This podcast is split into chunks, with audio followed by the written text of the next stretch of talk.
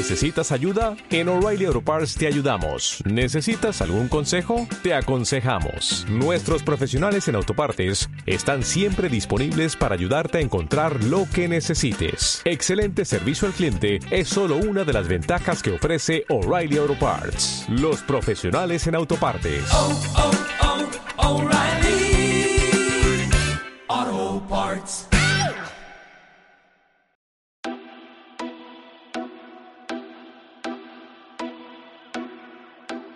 Resele. Una selección de las mejores newsletters sobre innovación y diseño.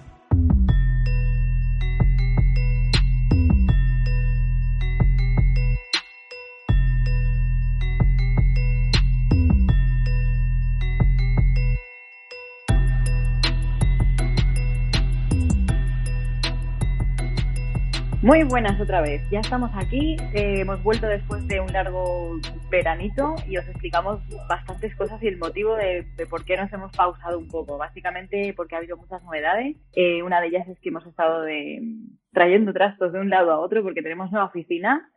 Y con todo esto, que ahora os contarán también mis compañeros, eh, comentaros que tenemos a un nuevo invitado hoy. Ya no solo el invitado que tenemos normalmente, sino otro del equipo. Tenemos a Javi, que es su XUI Champions League de Flock. Hola, Javi. Hola, Nolia. ¿Qué tal? Encantado de, estar aquí por primera vez. No solo escuchando, sino que ahora me escuchan a mí. Exacto, que ya mm, te lo habíamos pedido muchas veces y hasta que nos has dicho que sí, madre mía, lo que hemos tenido que pasar. Y como siempre, Sergio, con nosotros, Brandon Cruz Lee, de Flock, aquí también. ¿Qué tal? ¿Cómo estás, Sergio? Hola, buenas. Muy bien. Aquí de nuevo. Teníamos ganas ya de volver lo que ocurre, pues al final es un, podcast, newsletter un poco intermitente. Bueno, irá saliendo el programa conforme vayamos pudiendo pues, buscar tiempos, buscar invitados, pero bueno, con muchas ganas de, estar aquí otra vez. Genial. Pues bueno, ahora que estamos los tres, que ya estamos en un lugarcito mucho mejor, eh, mucho más amplio, más solos, más tranquilos, sin tanto sonido, aunque mis campanas siguen sonando. Pasamos directamente a, antes de empezar con el invitado, pasamos directamente a ver las newsletters, ¿os parece? Vamos, adelante. Venga, Sergio, cuéntame, ¿cuál ha sido tu elección esta semana? Pues esta semana tenía que elegir lo que la novedad que hemos tenido recientemente. Estamos, eh, la verdad, que creciendo bastante en Flock y además del nuevo estudio, pues hemos eh, lanzado una noticia esta semana bastante, bastante guay, la verdad, que nos da mucha motivación porque somos parte de Logo Archive International, una iniciativa de, Richard Bay, conocido también como Vipando, un gran diseñador británico. Él ha recopilado pues durante mucho tiempo logos míticos de la época entre 1921 y 1990 eh, de, de, grandes, grandes artistas, grandes diseñadores, grandes estudios. Leyendo su newsletter como bien dicen, eso de estar en el momento adecuado y en el lugar oportuno. Vi que había varios países que ya se habían creado y le mandé un correo a Richard y fuimos hablando. La verdad que es un placer, pues al final, conocer a una persona que durante tanto tiempo ha sido un referente, tanto a nivel de diseño como a nivel de, divulgación. Y la verdad que todo muy bien. Y entonces hemos conseguido, pues nosotros ser los representantes aquí en España de Logo Archive y esperamos estar a la altura, la verdad, porque es un proyecto pues muy guay. Iremos ya contando novedades. Hemos ido subiendo ya algunas marcas míticas. Podéis seguirnos en Instagram, en logoarchive.es y ahí pues iremos subiendo grandes y míticos logos, marcas, símbolos de, de nuestro país. Aquí quiero compartir al final su newsletter, que además de logos, pues también da consejos de diseño, comparte contenido muy interesante sobre branding. Es esencial para todos los apasionados como yo del mundo de la marca, del mundo de la estrategia. Es, es obligatorio seguir a Richard Baer, seguir la newsletter de, de Logo Archive.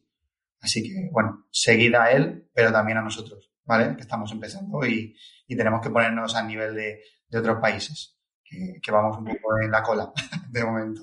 Bueno, pues aquí está también un poquito el motivo, uno de los grandes motivos por los cuales también nos hemos frenado un poquito, pero bueno, nos hemos frenado de cara al podcast, no de cara al trabajo, al revés, estamos muy contentos porque estamos con nuevos proyectos como este y, con muchos otros que ya poco a poco seguiremos contando, ¿no, Javi? Sí, así es. Bueno, después del pelotazo que ha soltado Sergio, eh, nada, dándole un poco de autobombo porque, bueno, estamos muy contentos de, formar parte de esta plataforma y nada, sigue adelante. Yo mientras rescato de, mi bandeja de, entrada la newsletter de Rodobo, de Juan Rodríguez. Básicamente reflexiona en torno al, mundo digital, todo el tema de, negocio y a la par comparte pues, artículos, herramientas y recursos a, a Cholón la recomiendo para esos domingos mañaneros que no hay nada que hacer, una, una buena lectura. Genial, pues una grandísima lección, lo miraremos entonces también.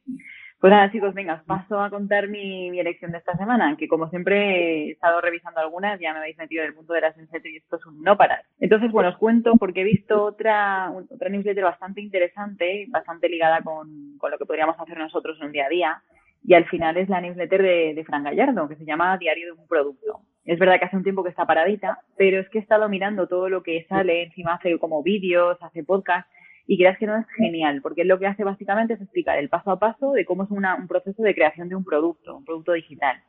¿Qué es lo bueno de esta newsletter? Pues que no solo cuenta cómo es, sino que además es un poco colaborativa. Cuenta con el feedback de los suscriptores para ir modificando el plan de ruta eh, en base a lo que él va explicando, ¿no? Entonces es genial porque puedes ir viendo cómo va surgiendo, cómo se va modificando, cómo va retomando y cambiando cosas según lo que le han dicho. La verdad que es bastante genial. Tuvo un momento de parón, eh, he estado mirando que también ha empezado en agosto, me parece que ha sido la última entrega y estoy deseando que llegue la siguiente, porque la verdad que está muy interesante. Y bueno, al final eh, se puede seguir a través de, Slack, podéis ahí encontrarla. Os dejaremos aquí también el, el, link porque yo creo que es bastante interesante. ¿Cómo lo veis, chicos? A mí me mola, me mola. Yo le echaré un vistazo y no, no conocía ninguna de las que habéis puesto, así que nada, llenar un poquito la bandeja de, de contenido relevante e interesante. Eso es. Pues bueno, chicos, ¿qué os parece si empezamos con el invitado? Porque hoy viene fuerte. Hoy tenemos, bueno, os lo presentará ahora Sergio, pero ya os digo yo que no os va a dejar así sin más. Ya veréis. Muchas dudas, muchas preguntas y muchas cosas que resolver con un gran personaje del diseño y de la filosofía a la vez. ¿Lo presentamos, Sergio? Venga, vamos adelante, va. Vamos a por él. Vamos a ir, filosofar. Venga, vamos.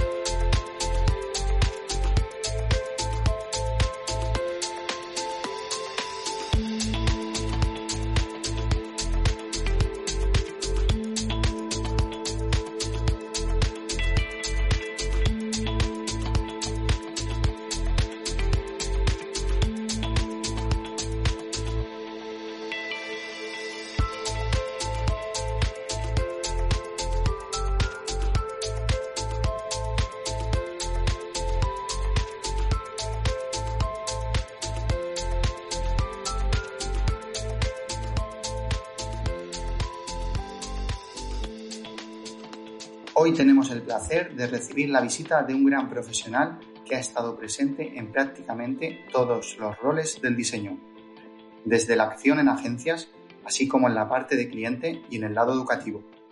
Autor, consultor y formador. Un auténtico tridente de disciplinas que trata de enfocar desde la filosofía. Curioso por definición, con unas credenciales envidiables. Director creativo en tiempo BBDO, ha trabajado como freelance en consultorías para Saffron, Accenture, Soulside, Iberia, Telefónica, H2I y un montón más. Cofundador en The Cocktail y profesor en numerosas instituciones como la Miami Ad School, el IE o el Instituto Tramontana. Tras varios libros a sus espaldas, presentó recientemente El diseño de nosotros mismos y dentro de muy poco lanza la segunda edición del curso Pensar en Diseño. Bienvenido Luis Montero. Gracias por aceptar la invitación y estar con nosotros para reflexionar y charlar sobre diseño e innovación. Gracias a vosotros. Bueno, pues menudo invitado, nada más y nada menos. Empezamos primero por las preguntas breves, simplemente para saber tu vida diaria cómo es, cómo sigues, cómo haces para hacer todo esto en solo 24 horas al día. ¿Cuál es tu newsletter favorita y por qué? pues no tengo. Y te puedo decir por qué no tengo. Sí, a ver, esto va a sonar súper marciano. Yo creo que una de las cosas que ha puesto de manifiesto la pandemia, y el caso de muy marciano, es el fracaso fruto de todo lo digital. O sea, lo, lo digital como sustituto del mundo, la pandemia lo ha matado. ¿Sabes? Y de hecho yo estoy seguro que en 20, 25 años esto todo se nos ha olvidado y nos parece una mala pesadilla. ¿Y volveremos a lo de antes? Sí, y lo de antes estaba bastante mejor que lo de ahora. Y lo de antes estaba bastante mejor que lo de ahora. No sé si volveremos a lo de antes, ¿eh? porque la historia se repite fatal y cuando se repite, se repite en modo fascista. Sí que no será esto. Es decir, las clases virtuales son un desastre y no hay modo de hacerlas bien porque no, no te ves simplemente, no entiendes a la otra persona, no está la otra persona está un monego de una pantalla. Es como esta charla nuestra. No es lo mismo aquí que estar en un bar. No desarrollas afectos.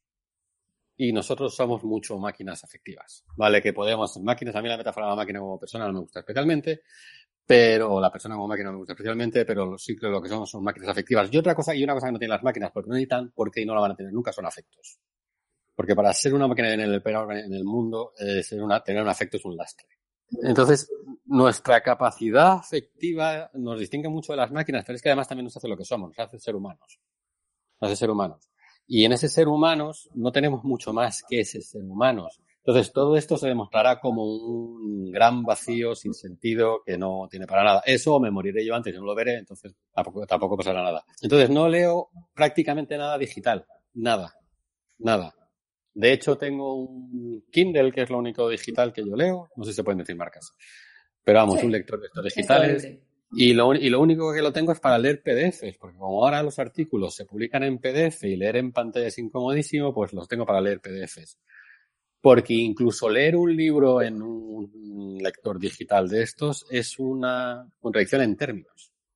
No tienes memoria del objeto físico, que es parte de la experiencia fundamental cuando tú estás leyendo. De hecho, si tú te lees y no te voy a meter, no me voy a meter en la fenomenología del espíritu de Hegel, que eso no hay Dios que se lo lea en un aparato digital, sino que te lees cualquier cosa de más de 300 páginas, supongo, no tienes memoria visual de dónde está cada cosa. Y además te pongo un ejemplo. Yo recuerdo que yo me leí un libro en el Mozolov y tenía una cita muy chula y lo, me lo leí en el Kindle, nunca más la encontré. Y nunca más la encontré porque la única forma de, encontrar algo en un soporte digital es tener memoria digital, es decir, memoria literal de eso que aparece. Y bien haces la búsqueda literal de eso que aparece o no lo encuentras jamás. Cosa que me tuve que comprar el puto libro en papel, leérmelo, releérmelo en papel y volví a encontrar la cita que buscaba y solo buscaba una cita. Es decir, de hecho no leo nada digital, no veo nada digital, no consumo prácticamente nada digital. Yo no tengo ni Netflix, vamos, no tengo ni tele. Yo vivo muy al margen de eso y si pudiera no tendría ni móvil. Y ayer me estaba peleando que no lo sé hacer cómo conseguir que al correo no me lleguen los móviles de forma push, sino que sea yo que entre por las mañanas, haga las nueve y media así, me baje lo que tenga y ya no me va a entrar nunca más. Ni un correo, ni una notificación de nada, ni un comentario de WhatsApp, ni nada de nada. Ni nada de nada. Entonces no, no tengo newsletters. Lo que me faltaba. no tengo lo que me faltaba. No. Bueno, es súper interesante porque al final es otro, otro punto de vista. Entonces, todos son aceptables, todos son buenos y evidentemente para hacer todo lo que hemos dicho anteriormente que haces, algo muy bueno tiene que tener. Empezamos fuerte. Muy bueno que tengo es que tengo mucho tiempo y no tengo pérdidas de atención constantes en... Tenemos un objetivo en el programa de hoy, es que Luis se apunte a nuestra newsletter. Un correo basurilla. Yo si queréis me doy en el correo basurilla, me la enviáis y tal, pero no, no tiene ni, no, no sé ni lo que hay en ese inbox. De vez en cuando entro a ver si de pronto me ha escrito algún, algún keniata por fin con una oferta de, de timo de estas que ya por fin se lo come. Pero no, todavía no. Siguiendo con nuestras preguntas breves, eh, bueno, quizá que caigan en saco roto porque como no eres muy digital para esta, para esta parte, eh, algún podcast que siga normalmente y si hay podcast, podemos ir al mundo radio, que también nos podría servir. No es que yo no sea digital, es que cuido mucho lo que consumo. No es que yo no sea digital. A ver, es imposible no ser digital. Si vives en un mundo en el que hasta tu tele sabe cuando te levantas y te sientas. O sea, es imposible, es una ilusión. No hay nada que no sea digital. Es una estupidez. Hasta Zara sabe cuando entras en un Zara y cuando dejas de salir de un Zara. No, eso no, no es imposible no vivir en un mundo digital. Otra cosa es que seas que ese mundo digital sea transparente, ¿no? Sea invisible. Podcast sí, sí que escucho. Podcast escucho y escucho bastante, ¿sí? además. Eh, pero porque podcast es más parecido a la radio, lo que pasa es que cuando yo quiero y cuando yo quiero, y es una persona hablándome. ¿Sabes? Es una persona hablándome. Eh, escucho podcast de filosofía, los hay muchos y muy buenos. Escucho podcasts de filosofía, rollo duro tipo metafísica y tal. Por ejemplo, hay, y vais a flipar, muchas de las clases de los mejores profesores de filosofía americanos están pasadas a podcast. Entonces tú te puedes chupar un año entero de Nagel clase a clase diaria. Ahora, te tiene que molar Nagel y te tiene que ir ese rollo, pero está en podcast. Eso es lo que yo escucho. Luego hay mucho de, yo hago, yo hacía lógica matemática o hago lógica matemática o estudié lógica matemática, hago mucho de lo mismo, pero con Quine, Putmans, etcétera, etcétera, etcétera, Lewis, etcétera, etcétera, etcétera. Creo que todos esos archivos están todos online en formato podcast. Y luego ya en formato de consumo más, más banal, más banal, escucho los podcasts de Radio 3. Porque a mí me va mucho, a mí, a ver, odio el pop y la música pop me parece todo basura. Es parte de ese gran conglomerado de mierda en el que vivimos ahora. En el, eh, eh, pero, por ejemplo, me gusta mucho el techno y me gusta mucho el jazz. Entonces, en, los podcasts de Radio 3 hay podcasts de techno y de jazz que están bien. Entonces me los pongo, me bailo aquí mis piezas en mi casa mientras leo en un libro algo que mole. Eh, seguimos con los libros. Queríamos consultar con cuál, con cuál estás ahora mismo o con cuáles? No, va, estoy. Yo soy muy poco de lector simultáneo. Lo que pasa es que me pilláis con la gripe, que esto a lo mejor lo tenía que haber dicho antes, por eso estoy, a lo mejor el tono es más seco, ¿eh? pues yo soy seco, pero no soy tanto. ¿eh? Yo trabajo de freelance y mucho de mi trabajo es leer. ¿Sabes? Por eso no leo cosas digitales, por eso no leo porque no, porque me quitan tiempo, ¿no? Y entonces mucho de trabajo es leo. Entonces yo me meto, el otro día estaba, por ejemplo, en Madrid y de pronto decía, joder, tengo dos horas, voy a leer. Y dije, no, para dos horas no me da tiempo. O sea, yo me meto sesiones de cinco o seis horas leyendo, ¿no? Y entonces solo no eh, compagino muy mal libros. Porque normalmente cojo un libro, lo leo, tal, y lo acabo. Pero como ahora estoy en, con la gripe y tal, pues dije, joder, búscate un formato más facilito por la vida. Además también un experimento que voy a hacer ahora con una revista de editar experimentos mentales para hacer escenarios de diseño especulativo, morales, ¿no? Escenarios morales de diseño especulativo. Estaba leyendo mucho eso que ahora se llama ficción especulativa, que es ciencia ficción de toda la vida, pero intentar leer formatos reducidos no de un de 1500 páginas, sino cosas que pudiera leer en el Kindle y tal, no sé qué, no sé cuánto, me voy bajando por ahí. Entonces he leído desde el Chang, del Chiang este, que está ahora como de moda, que luego si queréis le criticamos bien, bien, bien, bien, eh, hasta, no sé, Boulder, que es un clásico, Octavia, eh, no Judy, que es un clásico maravilloso, clásico moderno, quiero decir que de hecho lo que más me mola de Boulder es que ella marca el tono de toda la ciencia ficción actual que ahora hay en Netflix. El modo de peli de ciencia ficción que hay en Netflix sale mucho de Boulder. Supongo que dentro de dos, tres, cuatro años el tono estará marcado por los chinos estos que hay ahora, entre los que está Chiang y tal, que están ahora como muy de moda y eso, sobre todo por el rollo geopolítico. Pero entonces leo mucha ciencia ficción, eh, estoy leyendo, yo que sé, cosas de los 80, 90, desde el Gibson, que hacía mucho tiempo no leía, hasta Scott acelerando y cosas así, no sé, recuperando cocinas. Recuperando cocinas, cocinas que me parecen más interesantes en términos de, ficción especulativa. Pero ahora, si me preguntas qué estoy leyendo de verdad, en realidad estoy leyendo esto. Lo que pasa es que como ahora estoy con gripe no se puede. Es Sedgwick y se llama The Method of Ethics, que es el, no sé si el último, pero casi el bueno, el antepenúltimo, que luego está Moore y luego está Singer. El, el antepenúltimo gran utilitarista en la historia de la ética. ¿no? Entonces estoy leyendo esto y al mismo tiempo, porque bueno, tenía ya empezado y lo iba a acabar, estaba leyendo a Marta Nussbaum una cosa que se llama eh, Fronteras, Frontiers of Justice, que es como incluir dos cosas que me preocupan a mí mucho y por eso también escribo sobre el diseño, no por el diseño así que me importa mucho el diseño per se, que está bien, ya sé lo que yo me dedico, pero es relevante, pero no mucho. Y es sobre todo porque hay una cosa que ahora es muy interesante, que es la ruptura de los binarismos ontológicos, la diferenciación del mundo entre categorías casi opuestas, antagónicas, ¿no? Hombre-mujer, racializado-no racializado, humano-no humano, eh, objeto-no sujeto. Esas rupturas, que es la primera vez en la historia que nos las planteamos casi desde un punto de vista político, porque siempre ha habido quien se la ha planteado, que es decir, Spinoza ya lo hizo, ¿no? Eh, quien se las planteaba y tal, ahora llevan una lectura política, una lectura política que es aplicable en cierta medida al diseño, pero en cierta medida el diseño también el diseño le pilla muy lejos y el diseño está con las manos muy atadas, porque el diseño es parte de un proceso industrial. Y entonces, lo bueno que tienen Nussbaum es que ella es de las que empezó a incluir a una cosa que se llama el, capacitismo, que es la, la ruptura de ese binarismo capacitado-discapacitado. que es seguramente una de las rupturas más jodidas que hay. Es decir, porque tú te puedes aceptar como es muy difícil. El, seguramente el privilegio o desmontar el privilegio del capacitado frente al discapacitado es complicadísimo porque el privilegio del capacitado es inherente físicamente al discapacitado. Y ella trabaja mucho ese entorno. Entonces eso lo hace muy interesante. Y en eso estoy, más o menos. Y me dices que no, que, eso, que normalmente solo es uno, pero, pero bueno, tienes ahí faena. bueno, y hablabas un poquito de, los referentes ¿no? que, basan las series de, Netflix. Yo sé que no ves Netflix, pero aunque sea en algún sitio, ¿ves alguna serie? No. Ninguna. Ninguna. No me interesa. Pues pasamos de cabeza. Me, parece, una pérdida de tiempo radical. Si quieres leer una buena, si quieres ver una buena serie, lee Crimen y Castigo. Otra cosa, GTA, el videojuego. Netflix en realidad es videojuegos para conservadores. ¿Sabes? La nueva narrativa, o sea, el cine es una tecnología intermedia entre la novela y el videojuego. El videojuego es muchísimo, más, muchísimo, muchísimo más interesante que ninguna, que ninguna serie. El tiempo, Paul, yo qué sé, yo, a ver, a lo mejor la última serie que vi fue Perdidos y me pareció una mierda. O sea que, sobre todo las dos últimas temporadas. El tiempo invertido en ver la serie es el nuevo tiempo invertido. Invertido en GTA, y te digo GTA porque como es como el gran juego en el que todo el mundo lo que hace es matar y no hay ley y tal, no sé cuánto, además políticamente tiene una gran lectura, tiene una gran lectura, ese tiempo invertido es mejor como comprensión del objeto cultural, del cultural casi como arqueología cultural, que invertir el tiempo en ver, yo qué sé.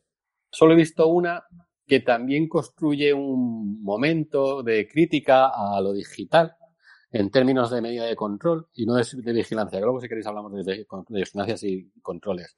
Que es 13 razones por qué. Porque 13 razones por qué, enfrentado a GTA, por ejemplo, construye un, un, un muy bueno para escribir en el mundo en el que hay un adolescente y para entender su esquizofrenia. Y además explica, por ejemplo, muy bien el trap.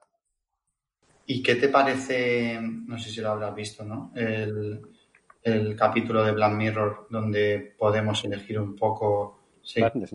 Que está fatal hecha, me parece que está fatal hecha, me parece que es pobrísima. Es decir, tú coges dos soluciones, te desvías dos veces, dos, solo dos pasos de la narración troncal y vuelves, y vuelves, y vuelves. En realidad, no, en realidad mola porque está tan mal hecha que es una magnífica metáfora de lo digital. En lo digital, en, en, en Inglaterra, cuando empezaron las manifas de Occupy Wall Street o Occupy London a partir del 15M, inventaron una cosa que en España hemos inventado, bueno, por lo menos en Madrid, se inventó hace un huevo de tiempo que se llama el pastoreo. Es decir, la peña va por la calle dirigida y sometida por vallas. Entonces allí las manifas les pusieron vallas a los dos lados, entonces ellos se manifestaban rodeados de vallas y entonces eran como ganado, yendo hacia la feria, ¿no? Entonces ellos le llamaban el catering, el pastoreo. En realidad, ese eh, Bandersnatch es la ficción de que tienes algo que elegir, pero en realidad te está pastoreando todo el rato para volver al eje central de la narración. En realidad es un ejercicio de fascismo revertido de libertad, entendiendo que la elección es libertad, que es una idea muy banal de libertad, pero bueno, la elección es libertad. Enorme, enorme, no sé, es un horror. Que yo sé cómo parir conmigo al cine, ¿eh? O sea que, que te jodo la peli en la primera cita. bueno, mejor ir a leer un libro. Que una aplicación fundamental o que uses a, a diario.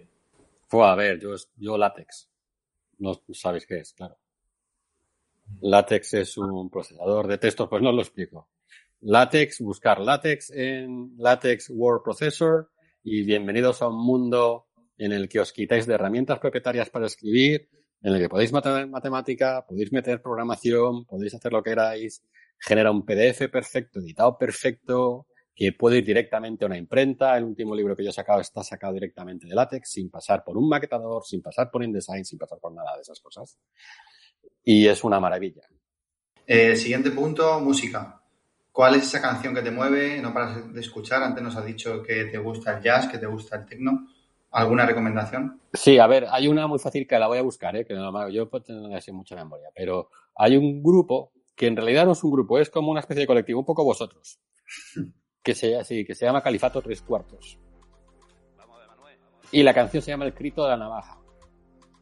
En realidad es BSN Pose, creo que son, y un par de de DJs más de, de andaluces, haciendo remezclas de bases tecno a música popular eh, andaluz, andaluza, que general, que suele ser flamenco, pero en este caso no es flamenco, en este caso mola mucho porque es la banda sonora de, un, de una procesión y, el, y es muy friki, es muy friki, es muy adictiva. Bueno, y ya saliendo del mundo digital por fin, que casi me da algo, tema de comida. ¿Qué lugar o qué restaurante eh, te sientes a tú como en casa o que deseas siempre ir o lo tienes ahí como, uh, qué ganas tengo de ir a comerme tal cosa? Pues sabes lo para que yo soy vegano. es que no os pillo nada, es que yo soy vegano. Entonces los veganos supongo que en general tenemos un problema. Casi todos cocinamos mejor que lo que nos dan en los restaurantes, sobre todo porque la oferta vegana suele ser muy banal.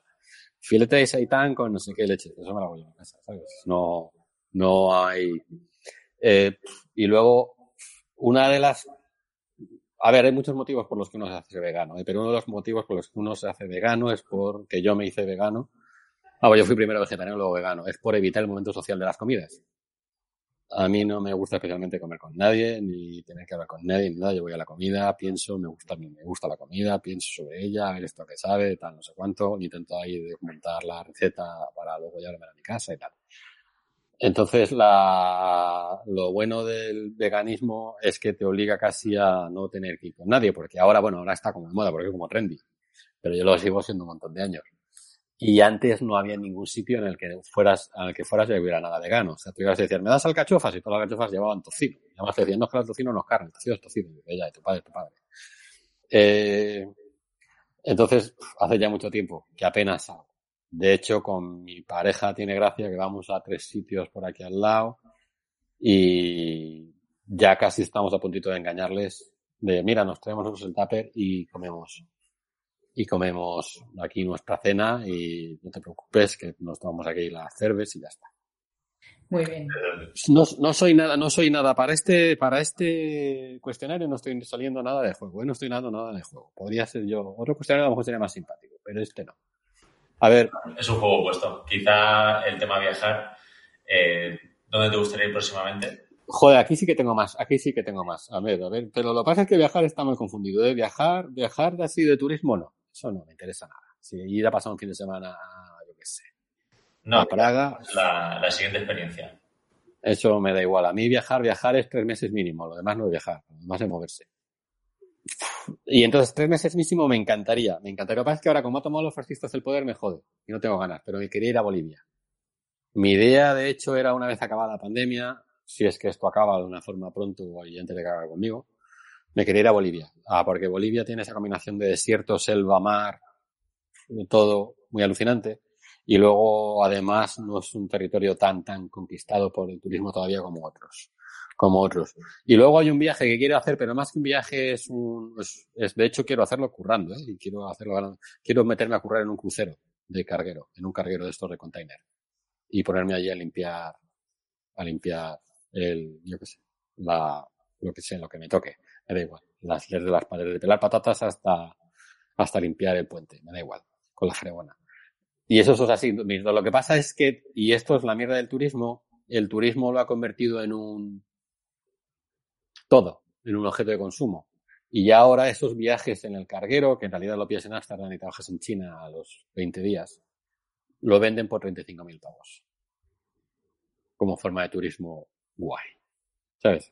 Entonces, todo eso va dentro de ese ciclo de lo digital y tal, que va a colapsar, obviamente, y que el primer colapso ha sido ahora, pero que seguirá, porque llevamos dos crisis seguidas producidas por lo digital o por esta, no solo por lo digital, sino por esta especie de mundo acelerado demencial, eh, la del 2008 más la de ahora, eh, no sé si aguantaríamos una tercera. Supongo que no. Vale, pero no terminemos con algo apocalíptico, ¿eh? que no me apetece. Venga, vamos a por un puntito así más positivo. Eh, un mantra. ¿Cómo te definirías en una breve frase? Uf, pesado. He dicho positivo. Pesado, muy pesado, me parece súper positivo. Eh, yo qué sé, tío. Eh, es que esto en realidad es mejor que lo que me definan los demás. En realidad, y ahora ya me voy a poner pesado. Una definición, sobre todo una persona, ¿eh? una, una definición de un palabra En realidad es una definición de lo que esa persona no es, ese, quiere decir, esto, ¿no? Esto y señalo el teléfono, lo, digo porque la gente es móvil, lo porque la gente luego si no lo ve no lo sabe. Esto, cuando tú defines teléfono, estás, estás definiendo un teléfono, pero también estás definiendo toda la parte del mundo que no es teléfono. Eh, yo me gustaría definirme con el mundo, no a partir del mundo, no desterrando el mundo. Yo soy parte del mundo tanto como el mundo es parte de mí. Definirme no es un ejercicio que me apetezca demasiado. Por eso, a lo mejor, eh, no sé si qué palabra hay, pero a lo mejor lo que pasa es que eh, la putada es que eso nos lleva a una especie de conflación con el budismo, que vale que a mí me gusta el budismo, ¿eh? yo estuve en la India, en unos viajes largos esos que hice, estuve en la India y estudié budismo, esas cosas y tal. Pero mira que a mí me gusta el budismo, pero no lo soy. Y, y, y esa especie de pertenencia al mundo, a la realidad, a lo que hay, en realidad es una indefinición de uno, porque uno está definido con el mundo y el mundo define a uno. Sí, pesado, ya te lo he dicho yo que era pesado. Me vale, pero también he visto por ahí que te defines como curioso. Sí, bueno, pero eso es LinkedIn.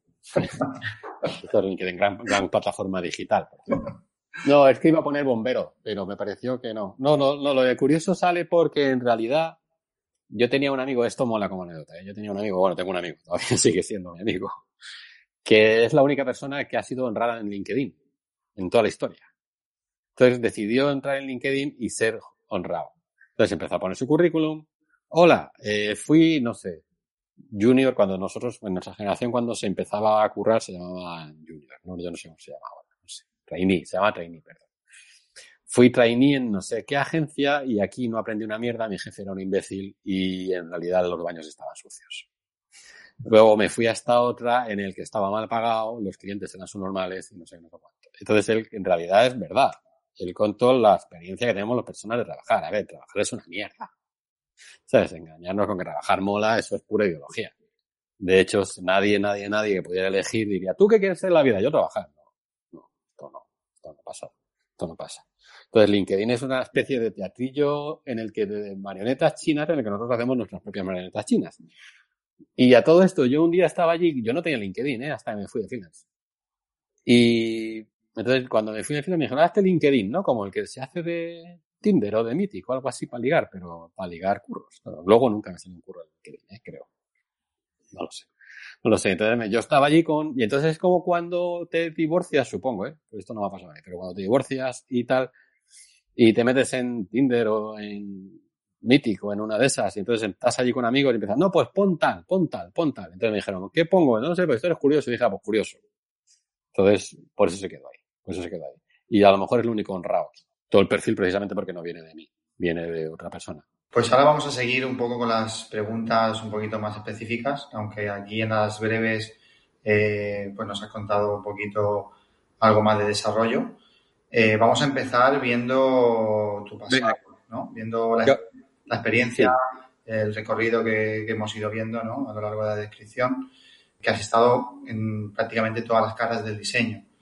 Te consideras autor, consultor y formador, pero nos gustaría saber cómo has llegado hasta aquí, porque en un inicio, en un inicio tenías claro que querías estudiar o, o te dejaste llevar, que fue antes filosofía o publicidad. Nosotros tres venimos de la publicidad. Entonces. ¿Y la publicidad? ¿Qué hicisteis? Eh, publicidad de relaciones públicas. ¿Todavía eso sigue existiendo como una carrera? Sí. Mira que yo siempre pensé que esa carrera no tenía ningún sentido, ¿eh? que en realidad la publicidad es un oficio que aprendes con un buen director creativo o directora creativa y, o, de cuentas, quiero decir, no sé a lo que te dediques, a, la, lo que, cuál sea tu especialidad. Pero en realidad no hay para rellenar. Yo es que además estudié, eran cinco años. Era como, era delirante, era todo relleno. Sí, aquí igual, sobraban cuatro más o menos. Eran todo relleno. Era... Yo, de hecho, a mí me vino guay, ¿eh? porque yo me fui a vivir a Marruecos, me fui a vivir a Londres, me fui a vivir a, a Frankfurt, o sea, aprovechando la carrera, viví en medio mundo. Viví en el mundo, como, como no había nunca nada que estudiar. No, a ver, yo en realidad, eh, hostia, estaba pensando que esta es una gran pregunta para hacerse a alguien en la crisis de los 40. ¿Cómo has llegado hasta aquí? Dices, hostia, no me jodas, ¿sabes? De pronto cuando todo te parece mal de tu vida. Eh, yo en realidad, ¿cómo he llegado hasta aquí? Pues esto es una gran suma de casualidades. ¿eh? Yo hace mucho tiempo que aprendí que planificar no vale para nada, porque no sé si era John Lennon el que decía que la vida es lo que pasa mientras pierdes el tiempo planificando. Es decir, que al final las, las cosas te vienen más o menos. Las cosas te vienen más o menos. Tú vas intentando conducir un poco lo que quieres, pero las cosas te vienen más o menos. Y tanto es así que yo no quería ni estudiar ni filosofía ni publicidad. Yo quería hacer eh, neuropsiquiatría. Yo, yo había estudiado en Estados Unidos, en el cole, y, y iba a hacer neuropsiquiatría en una universidad americana. Pero mi madre insistió en que, en que no, que viniera a España y tal, no sé qué, total, que me apunté a medicina. Y cuando llegué a medicina, me encontré que en España el plan de lo que en Estados Unidos es una carrera de cuatro años, en España el rollo era tú empezabas con 18, te metías en medicina, hacías siete años, luego hacías una oposición que podías suspender y tres años más acabas de dentista. Total, podías salir con 27 tacos si te iba fenomenal y ser dentista. Además de haberte comido durante siete años cosas, ¿cómo se llama el hueso que hay entre la uña del dedo gordo del pie y la planta del pie? Que para ser psiquiatra no sé si es especialmente relevante. Total, que yo fui a, me metí, me matriculé, fui a la charleta hasta el inicio del curso y cuando salí de allí dije, hostia, esto no va, esto no me va a interesar. A la cola de matriculaciones y dije, ¿cuál es la más fácil? Directamente, eh, al bebé. Y me dijo publicidad y dije, ah, venga, pues me matriculé en esa. Pero me matriculé en publicidad. Efectivamente, era tan fácil que al año siguiente me aburrí que hice también, me matriculé en filosofía porque me parecía que era lo más parecido a, a lo que yo quería hacer, que era a neuropsiquiatría. Eh, ¿Por qué? Por aquello de porque la filosofía tiene, que es una cosa que llegar más tarde, pero bueno, ya más o menos uno tiene lecturas y ya más o menos hay que empezar a leer, tiene una cosa que se llama la teoría de la mente, que en realidad es las hipótesis filosóficas que algún día rebatirán o no la, la, neuropsiquiatría sobre cómo funciona la porque como funciona la estructura de los conceptos, la estructura categorial, etcétera, etcétera, etcétera, etcétera, la relación entre pensamiento y lenguaje, esas cosas, ¿no? La correlación entre los hechos del mundo y sus representaciones en mi cerebro, ese tipo de cosas. Empecé a curar en, en antes de acabar ninguna de las dos carreras, empecé a curar en, en, publicidad, porque bueno, yo escribía y no se nada mal, empecé de copy, me empezó a ir bien, empecé de copy más o menos talentoso y acabé en una agencia muy buena, muy buena, con premios en Kansas, esas cosas y tal. Y mientras tanto la filosofía era una cosa que hacía yo en mi casa, pues como el que programa código en su casa por las noches porque quiero hacer un videojuego, yo que sé, como una afición. Y con el tiempo las dos vías se han ido cruzando, bueno, la publicidad de hecho desapareció en el 99 porque en Tecnoland, empezó a emerger la tecnología, la tecnología también, no ya solo como el dispositivo, el cacharrito o eso que llamáis vosotros lo digital, sino como el lenguaje codifica un como el lenguaje que codifica el mundo, como el lenguaje que explica, codifica y ejecuta el mundo, un mundo, este mundo. Entonces, a partir de ahí, lo que han hecho ha sido esas dos corrientes que vosotros podíamos, bueno, que podíamos enclavar en diseño, pero en realidad no es más, es más tecnología que diseño, y filosofía han ido casi ahí uniéndose en la misma, que en el fondo en realidad es un proceso de pensamiento y de reflexión, a veces más crítico, a veces menos crítico, a veces más amable, a veces menos amable, sobre ¿Os fijáis que ahora que me interesan más estas preguntas tengo un tono más amable que no las primeras que me interesaban menos? Se nota, se nota. ¿Sabes? Es que lo primero me interesaba, el cuestionario este así, momento de la revista El Corazón, me interesaba menos.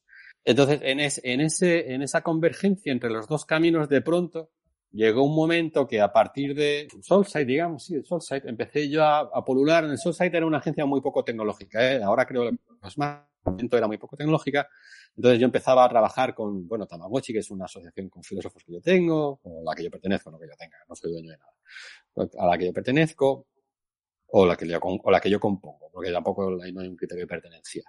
Eh, empezamos a, a, encontrar discursos que explican más o menos conceptualmente el, el avance de la, de la tecnosociedad, como lo llaman los americanos, la tecnocultura, como lo llaman los, los americanos, y al mismo tiempo tener un discurso más o menos crítico, más o menos ético alrededor de ese avance. ¿no? En, y en el, por el camino, aparte de poder especular y pensar, eh, de pronto resulta que hay gente, en este caso clientes, y no solo clientes, también alumnos o lo que sea y tal, que de pronto les parece que mis reflexiones son pertinentes para bien lo que sea. ¿eh? Ya te digo que a veces son proyectos de consultoría, a veces son, no sé, acabo de hacer un ejercicio de cómo definir un nuevo modelo de consulta de de, consultora barra desarrolladora de artificial. A veces de consultoría, a veces de tecnología, a veces de, de, de ética, más o menos ética entendida ética como una forma de entrada a eso que ahora es que muchos de los tecnólogos hacen hincapié que es las humanidades. Las humanidades. Entonces de pronto ha empezado todo a converger y todo más o menos me da. Habla de lo mismo, iba a decir que todo me da de comer, pero no es verdad, no todo me da de comer. Pero más o menos todo me me lleva por ese camino. O sea, se entiende perfectamente cómo se ha llegado ahí, aunque no esté planificado, al final mirando atrás está todo muy, muy bien organizadito, ¿no? Hmm. Entonces, si, si esta pregunta te ha parecido trascendental, espérate ver la que te viene. Porque queremos saber un poquito más el, el, hecho de en qué momento estás ahora, ¿no? Eso típico que se pregunta, pero más que nada porque, bueno, hemos visto que has recorrido las mejores agencias, eh, muchas marcas muy relevantes, que fuiste cofundadora hasta incluso de una consultora como de Cocktail. ¿Esto es lo que te ha llevado a centrarte en la formación y la divulgación? Eh, ¿No te gustaba la agencia? A ver, yo no hago divulgación, ¿eh? Divulgación es, como decía Wittgenstein, es una degeneración de conocimiento. divulgación es lo que te cuentan para que te creas que sabes, en realidad es no saber. No, divulgar no. En realidad divulgar esas palabras, eh, conceptos que no. Es decir, si quieres estudiar física cuántica, léete a físicos cuánticos. No les sale divulgadores. ¿Te va a costar más? Sí, pero vas a, vas a aprender un poco más. Es como, divulgación es un palabra como, es de esos palabras fáciles de, como no tenemos tiempo, divúlgame. Divúlgame otra vez, ¿no? Como la canción aquella, divúlgame otra vez, pues divúlgame otra vez. No, no. Divulgación no es la palabra. Eh, formación, formación. Esto ha sido, esto yo no lo busqué. De hecho, fíjate que a mí lo que más me interesa de la formación es precisamente lo que no aporto yo. Yo mi filete me lo sé de puta madre y estoy aburrísimo de mi filete. Lo que me interesa son las críticas a mi filete que me hacen los demás. Entonces es cómo responden los demás a lo que yo cuento. Entonces a la, formación llegué de rebote, ¿no? De pronto me llamaron de una escuela de diseño, ayúdanos a hacer un curso de design thinking y service design y tal, no sé cuál, estas cosas, y diseño futuro, no sé, todas esas cosas y tal. Entonces yo les hice el diseño, yo les hice el diseño al curso, ¿eh? pues como la metodología, el aprendizaje, no sé qué y tal, que tampoco me inventé nada porque más o menos como de esas hay 500, pues copié una por ahí que me encontré que me gustó, ¿sabes? Tampoco hice yo especialmente nada. Me lo pagaron y entonces me dijeron, bueno, ¿te gustaría que esto lo entiendo más? Claro, porque luego sí he visto que la gente se apunta a mis cursos, a mis charlas y esas cosas por un poco la poca o mucho nombre que yo puedo tener, seguramente derivado de ese currículum que traigo a cuesta. Esto queda fatal porque de pronto pareció Salamantil. Y no es la idea. Y no es la idea. Ha vuelto eh, la el corazón. Sí, y no es la idea. Es que si me queréis ir, sí. No. No sé, de pronto debieron pensar, ¿quién coño va a vender este curso de este demente que no entiende nadie? Porque esto me pasa mucho. Yo soy muy daba que nadie entiende nada de lo que digo, pero a la gente le parece muy bien, ¿eh? o por lo menos no tiene el huevo para levantar la mano y decir, oye, me parece que está todo fatal. Eso tiene que ser un entorno de confianza, que por eso digo que se da en los, en los por eso decía antes frente al fin de lo digital. Esos entornos de confianza no se construyen con una pantalla por en medio, se construyen en un vis a vis, ¿sabes? Persona a persona. ¿Sabes? Yo te tengo que dar espacio para que tú puedas pues, cagarte en mí, igual que tú me tienes que dar espacio para que yo pueda cagarte en mí. Esto no quiere decir que ninguno de los dos no vayamos a cagar en nadie, pero tenemos que saber que contamos con ese espacio. Y esos espacios, esos permisos son siempre tácitos, nunca son explícitos. Entonces dije, no, ¿tú te gustaría meterte el primer año como, no sé, coordinador, director del programa, no sé cómo se llaman estas cosas? Y dije, bueno, vale, venga, no me importa. Y me metí, entonces vi que, que había dos tipos de formación, ¿no? La peña que va a los máster, no sé si son máster, pero yo ahí me pierdo, si son máster, grados, no sé, estas cosas yo ahí me pierdo, eh, que va a estas cosas, porque como no tiene nada que hacer, no tiene curro, entonces va allí a, pasar el año y luego están los que van a aprender.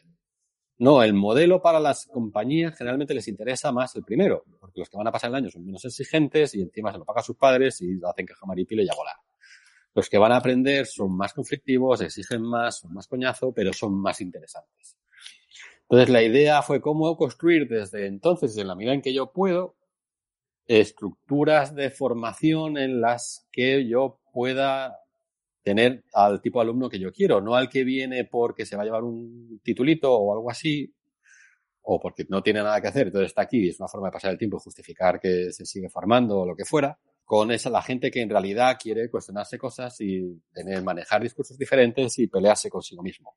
A partir de ahí yo me metí en, en, dar este curso, vi que había este posible camino y desde entonces he tenido la buena o mala suerte que más o menos en algunos sitios me dejan trabajar para los perfiles que yo quiero y en otros menos. Es cierto que trabajo en entornos que vas a decir súper complicado, trabajas, yo que sé, en tu empresa, en tu empresa no eliges alumnado. Pero sí es cierto que como yo doy una cosa muy concreta, que es, yo que sé, ética de modelos de negocio, cosas, cosas muy concretas, con un número de secciones muy limitado, pues en realidad yo no soy una molestia, sino que muchas veces me ven como el marciano que viene aquí les cuenta una cosa. Todo lo que creíais que era B, pues os voy a decir que era A. Y todo lo que creíais que era, os voy a decir que era B. Juego un poco con ellos. Había un programa en los años 70 que se llama, que se llama The Philosophers. La BBC se llama Let Me Play With Your Brain. Entonces iba la gente, le contaba sus ideas y ellos empezaban a darle vueltas a las ideas hasta que lo volvían locos. Pues un poco ese juego eh, de jugar con la chavalada para una cosa que, tiene muy mala el mundo y tiene muy mal, y además derivado con la divulgación y la crítica. Y es la seguridad en que sabes lo que no sabes. Y en realidad nadie sabemos nada, porque el mundo es tan incierto que no tenemos ni puta idea de nada ni sabemos nada de nada. Además es consustancialmente incierto. Y decía Carl Jasper que la incertidumbre solo hay una forma de trascenderla. Y no es superarla, es comprenderla. Y ahora no tenemos las herramientas de comprensión. Porque no las tenemos. No las tenemos. Las que hay requieren tanto tiempo y tanto esfuerzo que en realidad están más cerca de la filosofía que otra cosa que no con las, divulgaciones, lo digital de, de, de, monzón, porque esto en realidad no es una lluvia ni una tormenta, es un monzón de contenidos, no te dan tiempo ni para alejarte de ti mismo, ni para alejarte del mundo, ni para pensar lo que eres, ni repensar lo que eres. Pues bueno, sabiendo todo esto, eh, también sabemos que has lanzado ahora mismo un libro que se llama El diseño de nosotros mismos y también que en breves vas a comenzar un curso que se llama Pensar en diseño, que por aquí hay alguien que creo que se ha apuntado. Ahora te contaré. Sí, sí, sí, ya me han dicho. ¿Cómo nos definirías eh, cada, uno, cada una de estas iniciativas? ¿Están interconectadas entre sí o son cosas diferentes que han surgido de la nada? No, no a ver, eh, no, no, están, están interconectadas. De hecho, además tiene un, al, principio, incluso el año pasado, se llamaban igual. Curso y libro se llamaban igual. Este año he cambiado el nombre del, del curso al diseño de nosotros mismos, a pensar el diseño, para distinguirlo del libro, precisamente, porque si no era como muy complicado todo. De hecho, el, el, a ver, todo esto empieza un, no sé, esa generación de diseñadores que de pronto, en mi generación hay dos tipos de diseñadores y voy a, hacer, y voy a ser muy brocha gorda, ¿eh? hay muchos más tipos, pero hay dos tipos. Básicamente el mundo se divide, como el resto ¿eh? de empresas, de, digo, de disciplinas, entre los que pillaron pasta y los que no. Los que pillaron pasta están ahora viviendo todos en, los que pillaron mucha pasta en Alemania, en Berlín, en San Francisco, en Nueva York o en Nueva Zelanda de mi generación, ¿eh? españoles, o en Canadá. Y luego están los que no pillaron pasta, que son los que siguen en Madrid o en Barcelona, currándoselo en redes, intentando generar una especie de, de tracción en el negocio, queriendo, queriendo, yo qué sé, pues tiene que sobrevivir, obviamente, ¿no? Tiene que sobrevivir.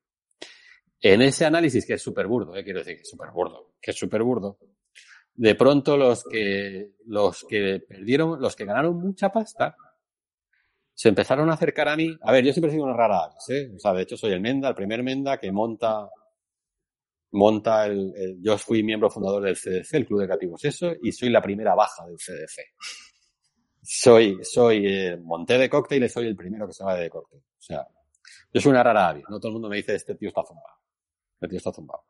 Y además, como escribo libros que nadie entiende, pues deberán decir, joder, nadie entiende, pero los producen a idiomas y unas charlas por ahí tal, no sé qué. decir, pues este que no entendemos debe de tener algo de razón. Entonces, durante mucho tiempo, esta mucha peña no me hacía ni puto caso y todo el mundo estaba subido a qué guay lo digital, que lo va a transformar todo para bien y tal, no sé qué, no sé cuánto, y yo hace ya mucho tiempo, pero es que yo hace ya mucho tiempo decía esto digital es una mierda, pinchar un palo. Y te pongo un ejemplo. Yo recuerdo cuando al principio de cóctel ir a un hotel y de ir a un hotel y que el Menda empiezase allí a, con el ordenata, me imagino a rellenar una ficha que iba conectada al RP, que luego daría un aviso a, al servicio de limpieza y al de restaurante, no sé qué, no sé cuánto, pero el tío que nos tuvo un cuarto de hora ahí en recepción para darnos de alta. Y yo decía, tío, antes, tú llegabas a un hotel, le dabas el DNI, rellenabas una ficha, firmabas, tío, te daban la llave, el proceso tardaba cinco segundos. Ahora el Menda escribe un capítulo, un libro. ¿Sabes? Es decir, de pronto esta, la idea de que lo digital lo ha acelerado todo, en realidad lo aceleró, pero en realidad pagando un precio muy alto, que es nuestro tiempo. Que es nuestro tiempo. Todo está muy acelerado, pero a nosotros nos ha frenado una barbaridad. Entonces, yo hace mucho tiempo tenía ese discurso. Pues no sé, ahora de pronto la gente era como, bueno, yo que sé, este era el, outsider, pues de pronto los, los del grupo A, los que se exiliaron ricos, me llaman de joder, tío, de pronto estoy vacío. Sea, he conseguido todo lo que tengo, todo lo que quería, mucho más de lo que quería, tengo 50 pagos, estoy jubilado, tengo un Maserati, no sé qué, si no me he divorciado, estoy a punto y si no estoy encantado con mi señora, yo qué sé, lo que fuera y tal. Entonces esto hay una rama de la filosofía que es un clásico que se llama la filosofía de la consolación. Vale, de pronto has descubierto que tienes todo lo que te podía dar la historia y eres un puto desgraciado. Vale, y eso se maneja por un lado. Pero por el otro lado está la, la otra parte que era todos los, los, diseñadores que estaban en boga, yo qué sé, te os cuento una anécdota. Un día estaba yo con diseñadores más o menos de vuestra edad, creo que una generación intermedia entre vosotros y yo. Y de pronto uno se levantó y me echacó que por qué yo no había montado un sindicato que defendiera los intereses de los diseñadores. Y yo me quedé flipado y dije, hostia, no sabía nunca, primero, ni que me teníais esa consideración. Ojalá yo hubiera sabido que yo tenía esa capacidad de montar nada, no tenía ni puta idea, ¿no? Pero sí que de pronto muchos de ellos se encontraron a, o hay problemas éticos alrededor del trabajo. ¿Qué hacemos? Y no problemas éticos solo con que si yo produzco una interfaz que genera más o menos adicción y tal, pero que también, sino que de pronto hay una especie de, de desmembración profesional. Decir, antes la carrera, como era muy oficio, estaba bastante pautada. Y el que estuviera pautada a lo mejor la, hacía más aburrida, pero la hacía más segura porque te hacía que adquirieras competencias que en realidad una servía de pozo a la siguiente. Ahora no. Ahora de pronto el personal salta de voy a estudiar Odon o Odo o como se llame eso a voy a hacer ahora, yo qué sé, cualquier locura. Sin tener un pozo. Pero antes, antes el tener un oficio, una estructura más de oficio, y con esto no estoy defendiendo los gremios, ¿eh? que ahora está muy de moda desde el artesano de, de perdón. Al tener una estructura más pausada, aprendías los porqués. Y lo bueno del porqué es que te, te, permite un poco, como y vuelvo a Jasper, anticipar el cambio siguiente que viene. Ahora simple os dan comos. Y todas las herramientas que utilizáis no son más que comos. Si tú abres InDesign y no sé, o Sketch, o cualquiera de esas cosas, son un gran conjunto de comos. A más comos que no podéis tocar. ¿Sabes? Son comos que os excluyen como profesionales. Simplemente le puedes dar a botoncicos para que la maquinita haga ese cómo, que es la que la, aplicación sabe hacer. Pero nunca tenéis por qué es. Entonces, os pasa mucho cada vez más que es una, una, una disciplina en la que se está descapacitando. De hecho, va a acabar, y esto lo digo yo ya, y además esto yo ya he hecho pruebas y todo, y soy pesadísimo, hacer diseños solo con inteligencias artificiales. En realidad, cuando montamos de cóctel, yo fui el primero que levantó la mano y dije, ¿y por qué esto que no son más que cajitas? Que son todo formas geométricas, ¿por qué no lo hacen una, una inteligencia artificial? Esto está tirado. Todo eso que llamamos experiencia del usuario, y te hablo del old school, ¿eh? aquello con el vicio, tal, que era un horror todo. ¿Por qué no lo hace una inteligencia artificial? Y nos quitamos el perder el tiempo haciendo esta apoyada, porque esto no son más que comos, perdón. Es el primer taco que digo, apoyada, ¿no? Eh, voy a tener que remontar y decir más porque he perdido mucho tiempo diciendo tacos. Entonces, ahí cuando me hablan mucho de ética, yo digo, sí, sí, sí, la ética está guay y tal. Entonces, por ahí empecé a, por eso empecé a meterme más en intentar hacer una conexión filosófico diseñadora barra tecnológica. Y luego hay otra tercera, hay una tercera pata, pero esta es ajena al mundo del diseño, ¿no? Pero esto también os las cuento. Y que es un poco la génesis del curso y también la génesis del, del libro. Si tú entras en, en, la enciclopedia Stanford de filosofía, o sea, si tú vas a, leer o aprender filosofía, lo peor que puedes hacer es entrar a la Wikipedia. En general, lo que peor que puedes hacer siempre es, es entrar a la Wikipedia. La Wikipedia no es más que divulgación, es lo que ha dicho un chorras que no tiene mucha idea de lo que tiene que decir, pero el primero no tiene mucho espacio. Y la persona que lo va a leer no tiene. Pero si tú entras, por ejemplo, en la segunda o gran página hecha de forma colaborativa, eso sí, pagada y curada, es la enciclopedia Stanford de filosofía. En la enciclopedia Stanford Filosofía de ser el gran repositorio en el que todos los que más o menos escriben y estudian filosofía la tienen más o menos de cabecera. Está hecha para profesionales, pero en realidad el nivel también es como muy divulgador. Es cierto tienes que saber algo de filosofía, pero es muy complicado, pero el, nivel no es altísimo, no es súper complicado. Yo que sé, te puedes, ya depende también de lo que vas a leer. Si lees a Tarski, que es todo pura semántica, pues es más complicado que si lees, no sé, a, Platón, que a lo mejor es más fácil de leer. Entonces, de pronto dije, joder, si tú entras en esa página y buscas diseño, en realidad diseño aparece después de diseño inteligente. O sea, diseño inteligente es esa, esa cosa que los, los, los ultra conservadores católicos cristianos americanos tienen para negar la evolución. Y si tú entras en diseño, diseño está dentro de un artículo larguísimo, larguísimo, larguísimo, que solo ocupa dos apéndices, que son dos párrafos de un artículo larguísimo que es filosofía de la tecnología. A la filosofía el diseño se la reflanflinfla. Esta palabrota no la esperabais. ¿eh? Se la suda. A la, a, la, a la, filosofía el diseño se la suda. O sea, el diseño les pilla como, eso es un apéndice del aparato de producción industrial de la realidad, en el mejor de los casos, a volar. O sea, casi nadie piensa en diseño. De hecho, cuando yo empecé a escribir el libro de diseño, mis propios compañeros eh, filósofos me decían, pero si queda de diseño. De ese diseño no hay nada que decir, que es. Y algunos decían, bueno, la verdad es que de todo hay que decir, a lo mejor es algo que tiene gracia. ¿no? Entonces, tanto el libro como el curso, el libro más para filósofos, el curso más para diseñadores, están trazados para un poco intentar instaurar esos puentes. Es verdad que hay algunos filósofos que se dedican a pensar el diseño y algunos diseñadores que tienen un poco más de conocimiento filosófico, pero en realidad no hay una gran tradición ¿no? en el que se utilice la filosofía como herramienta de análisis del fenómeno del diseño. Cuando el diseño, para bien o para mal, sea como la guinda del pastel industrial o sea como una disciplina autónoma, los diseñadores tendéis a pensar como una disciplina autónoma, la filosofía, yo os veo como una parte, es decir, el diseño aparece dentro de producción en masa, ya sea como una disciplina al margen, como una disciplina autónoma o como una disciplina integrada en, la, lo que podríamos llamar filosofía de la tecnología barra la ingeniería. Sé que esto repatea además, que os junten el pack de la ingeniería. Pero bueno, me parecía que sí que había cosas que el diseño conforma y configura tanto el mundo. O sea, si yo miro a mi alrededor, todo está diseñado. Mal o bien, pero todo está diseñado. Entonces el diseño, aunque solo sea porque es la disciplina que dicta cómo aparece el objeto en el mundo, tiene un peso salvaje, teniendo en cuenta que la idea, la idea de la aparición del objeto en el mundo filosóficamente es súper importante, porque eso era prerrogativa de Dios. En el mundo había una cosa que se llamaba lo dado. Entonces, lo dado presentaba formas. Pues un león tiene melena, una leona no. Esas formas eran configuraban lo dado. Ahora todo eso que estaba dado está hecho. Esto es un libro que yo escribí antes, ¿eh? que se llama Mundo Hecho. Y todo está hecho es producto no solo está producido por el diseño, porque es verdad que el diseño no se encarga de producir las tripas, pero el diseño sí se encarga de, generar las formas en las que eso aparece en el mundo, las que eso aparece en el mundo. Y además ya no solo eso, sino que el diseño cada vez más está trabajando ya no solo cómo está producido el mundo, sino también cómo nos producimos nosotros mismos. Es decir, cada vez más cuando todo esto empezó con UX, más o menos, poco antes de UX, ¿eh? porque también el diseño interiores tiene mucho que ver y tal en el diseño de comportamientos, en el cómo nos comportamos frente a los demás, ¿no? Que era una cosa que antes hacía la educación. Y cuando me refiero a la educación, no el aprendizaje, ¿eh? no las carreras y tal, sino la educación como el, el saber estar en un sitio, ¿no? El saber portarse bien y ser un, relativamente educado y tal, ¿no? Los mores, lo que se llama los mores. Es una cosa que se aprendía en la plaza pública, una especie de confluencia entre la plaza, la plaza pública y lo que te tu familia.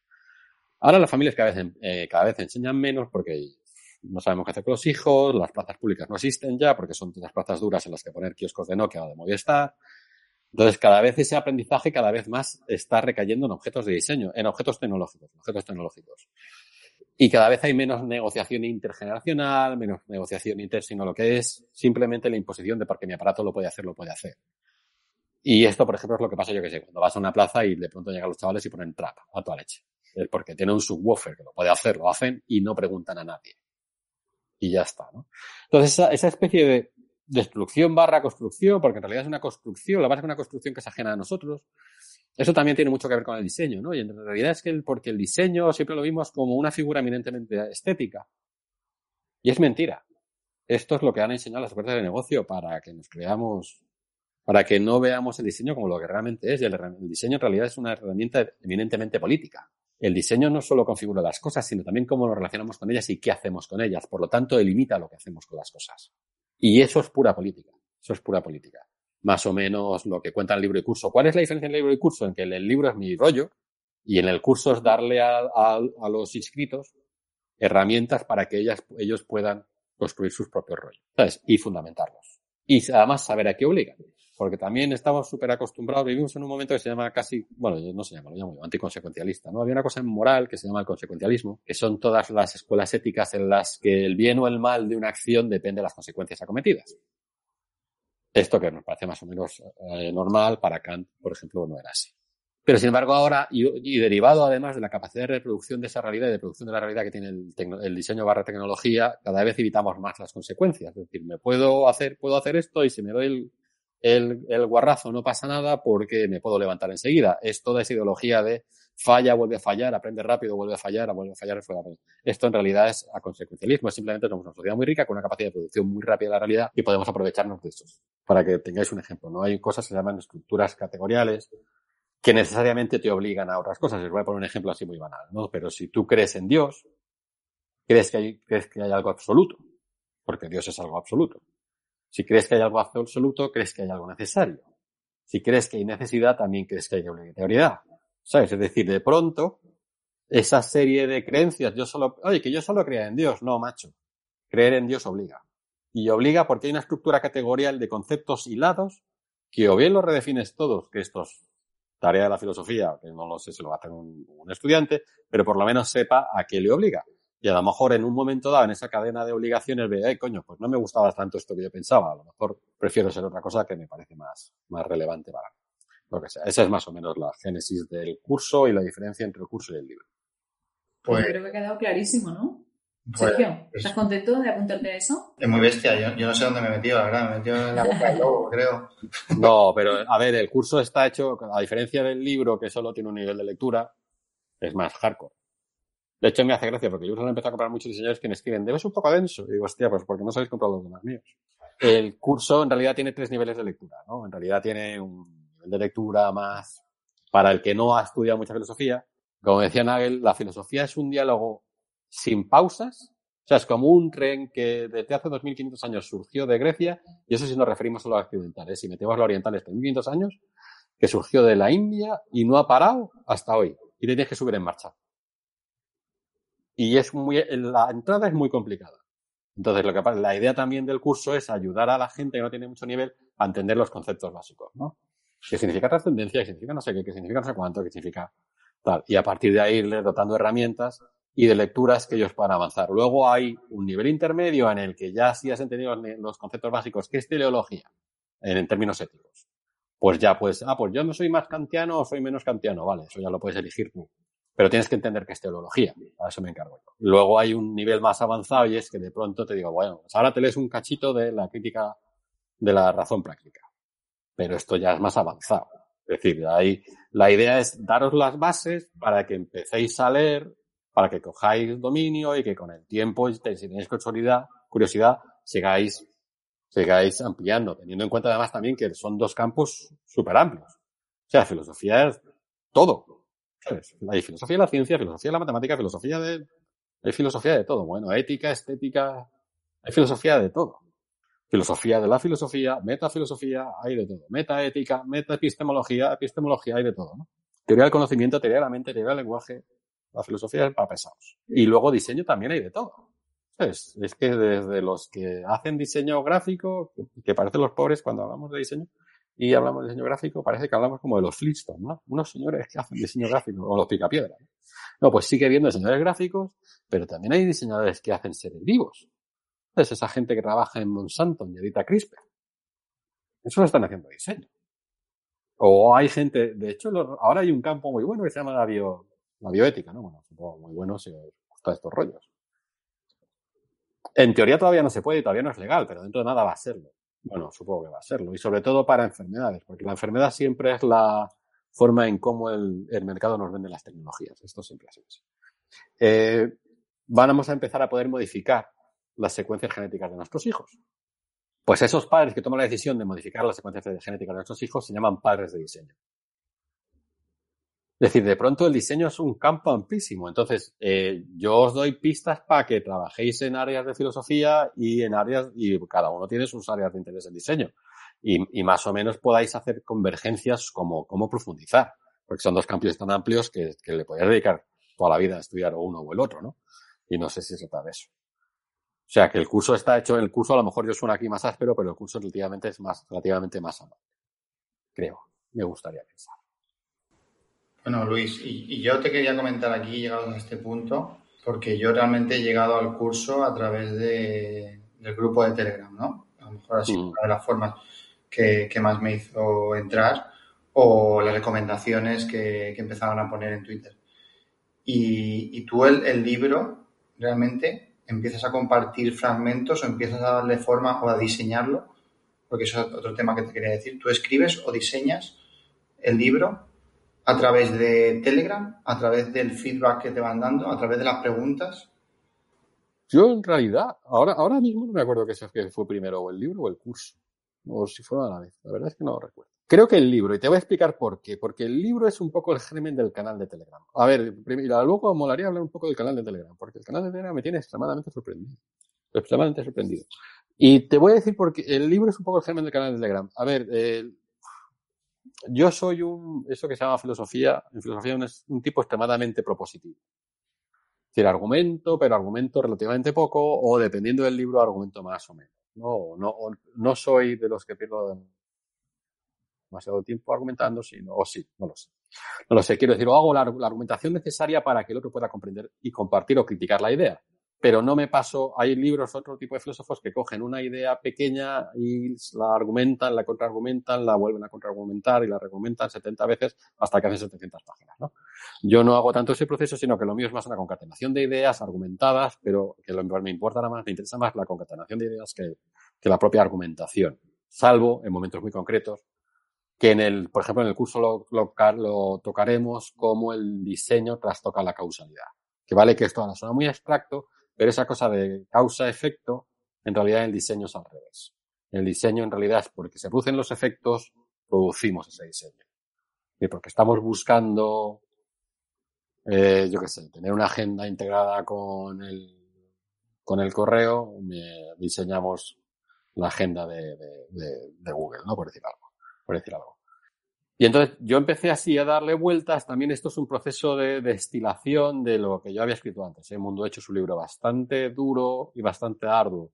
Cuando duro me refiero a duro por denso y arduo por... Es un análisis bastante exhaustivo el mundo que vivimos y cómo el mundo que vivimos es casi reproducible solo a partir de las acciones que hacemos, que además están mucho mediadas por dos formas de diseño, ¿eh? el diseño de algoritmos y el diseño de procesos. Sin embargo, en aquel libro no hago diseño. Luego escribo, es el, intentando buscar una salida, escribo el dejar claro no quieres hacer que a mí, intentando buscar una salida de cómo lo humano todavía tiene un margen de existencia en un mundo, a mí no me gusta especialmente la palabra, pero como está muy de moda la diré, maquínico. Y entonces el diseño al final es como esa industria del diseño hace que percibamos el mundo, ¿no? Porque una de las cosas que más me interesa del mundo es la fenomenología, el cómo lo vemos y cómo lo entendemos, ¿no? Y cómo lo comprendemos de ese mundo diseñado. ¿Qué pasa? En ese momento estoy yo ahí y entonces digo, ah, bueno, voy a escribir un libro sobre, y, esto lo caso con las inquietudes de los diseñadores que me encontraba antes, ¿no? Por un lado eso que llamé filosofía de la, de la consolación, la aceptación del mundo que vivimos, y el otro lado la parte ética de, esto es un oficio y es una disciplina y que hay que cuidarla y tal. ¿no? Y bueno, voy a escribir un libro. Y además mi idea fue voy a escribir un libro facilito, una introducción, también para ganarme la vida y, y, no dar mucho el coñazo con charlos que no entienden ni Dios, que viene siendo mi especialidad. Y entonces, como yo escribo los libros en Telegram, que esto a lo mejor os flipa mucho, yo escribo muchísimo. A ver, yo no tengo despacho. Y odio tener despacho, tengo un portátil, pero del año latana, y no tengo despacho y no quiero tener despacho ni nada. Yo soy, yo me gusta, no sé, soy flotante.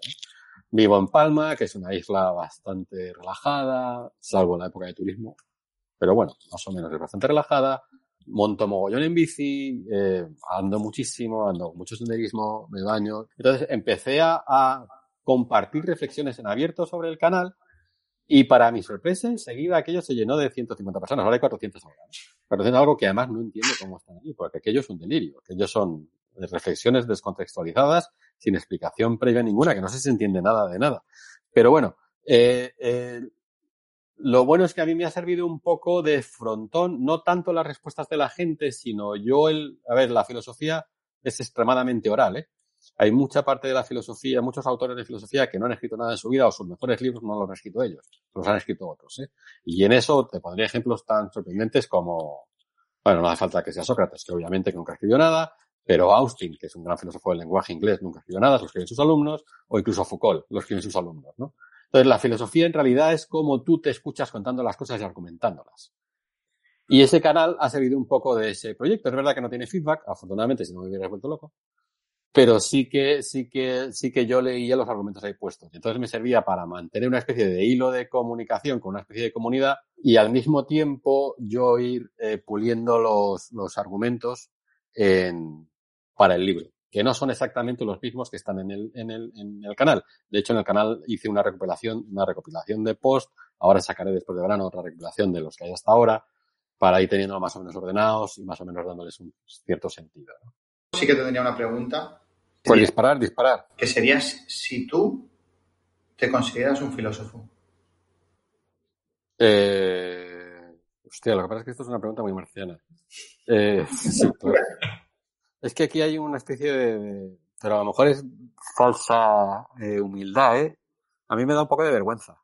sea, cuando, sobre todo en Soulside, se utilizaba mucho mi figura del filósofo, ¿no? Joder, cuando me, ya me presenta como el filósofo me quedo así y digo, hostia, no, o no, sé, no sé.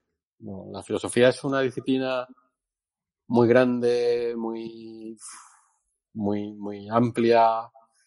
Y luego, además, también tengo un problema con la propia disciplina, no ya conmigo si, doy el, si, si tengo el síndrome del impostor, ¿no? porque en realidad una forma del síndrome del impostor, sino que también a la filosofía le está pasando un poco como a todo, o a la filosofía más que a todo, seguramente porque era lo que intentaba fundamentarlo todo luego. Luego, no es lo que le está pasando al todo, que es la falta de fundamentación, le está, le, lo tienes, la filosofía lo está padeciendo una barbaridad, ¿no? Que la pregunta, ¿sabes? Creo que si siempre ha sido complicado responder qué es filosofía y por tanto qué es un filósofo, ahora es imposible, ¿sabes? ¿Cuál es la función de la filosofía? ¿Para qué vale? ¿Qué, qué significa? ¿no? Ahora es muy complicado. Entonces, si me, ya me he acostumbrado que a veces me lo digan el filósofo y tal, no sé qué, no sé cuánto, pero me rechina. ¿eh? De hecho, por ejemplo, me hace gracia cuando yo me vine a vivir a Palma, yo vivo en un barrio. ¿no? Y nadie sabe exactamente muy bien a qué me dedico. Pues un señor que va a Madrid de vez en cuando, va a Barcelona de vez en cuando, a veces va a Londres, a veces va a Alemania.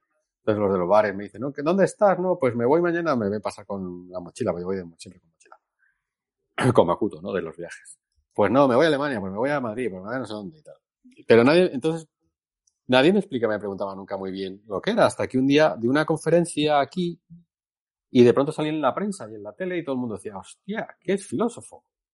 Y recuerdo en, con mi pareja entrar en el bar de toda la vida donde vamos siempre y de pronto esa misma tarde yo estaba en el periódico, eh, doble página en el centro con, con entrevista y tal, el filósofo Luis Montero, además con esto en la portada, porque la conferencia había sido para el medio, para, para también para el medio, el medio participaba en, entre los, los convocantes y tal.